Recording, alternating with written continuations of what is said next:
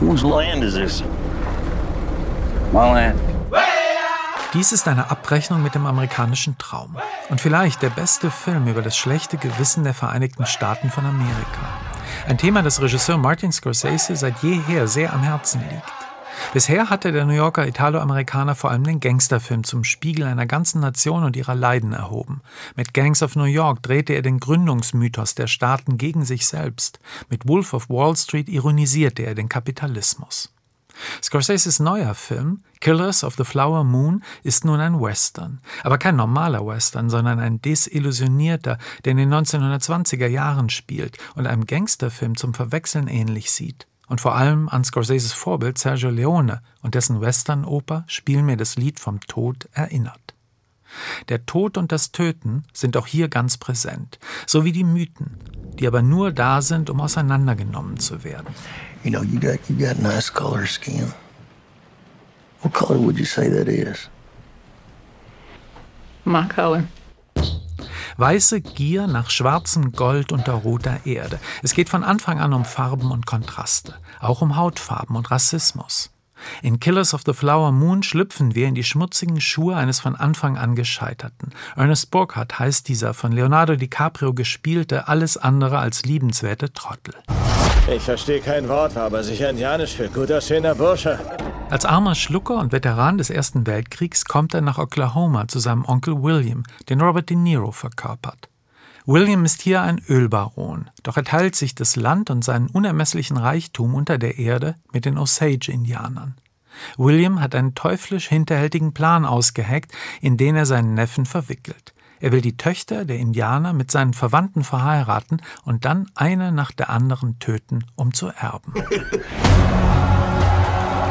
Well, we mix these families together, and that estate money flows the right direction. It'll come to us. Ernest wird zur idiotisch bösen Marionette in den Händen eines gerissen bösen Strippenziehers. So entsteht ein abgründiges Puppenspiel, in dem alle manipulieren oder manipuliert werden.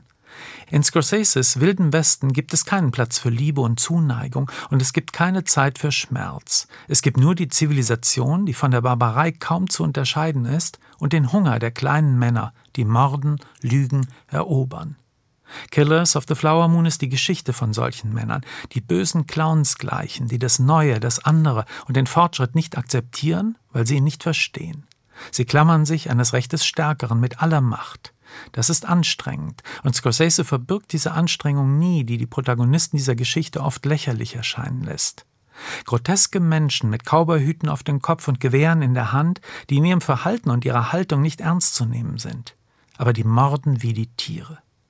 Das ist es, was diesen Film aktuell und sehr zeitgemäß macht. Es gibt nichts Mythisches mehr zu erzählen. Scorsese hat genug von coolen Gangstern, charismatischen Figuren und Dialogen. Es ist ein Kurswechsel, der aus Killers of the Flower Moon einen Film macht, der tragisch ist in dem, was er sagt, aber auch brillant und lustig in der Art, wie er es sagt. I was uh, sent down from Washington, D.C. to see about these murders. See what about him? See who's doing it. Nur das Tempo des Films ist manchmal schleppend und zu breit. Erst im letzten Drittel mündet alles in ein außergewöhnliches Finale. Scorsese und seine Darsteller erzählen viel durch ihre Körper und Gesichter. DiCaprios Ernest ist von einer Grimasse der Selbstverachtung gezeichnet. Robert De Niro dagegen ist ein Schurke, der wie Mephisto Lust an der eigenen Bosheit empfindet. Tu nichts, was du für den Rest deines Lebens bereuen wirst. Das Ergebnis ist eine tiefgründige Untersuchung des menschlichen Elends, erzählt in einem Epos, das eines großen Romans würdig ist. Amerikanisch versteht sich. Seine Seiten sind mit Blut und Öl befleckt.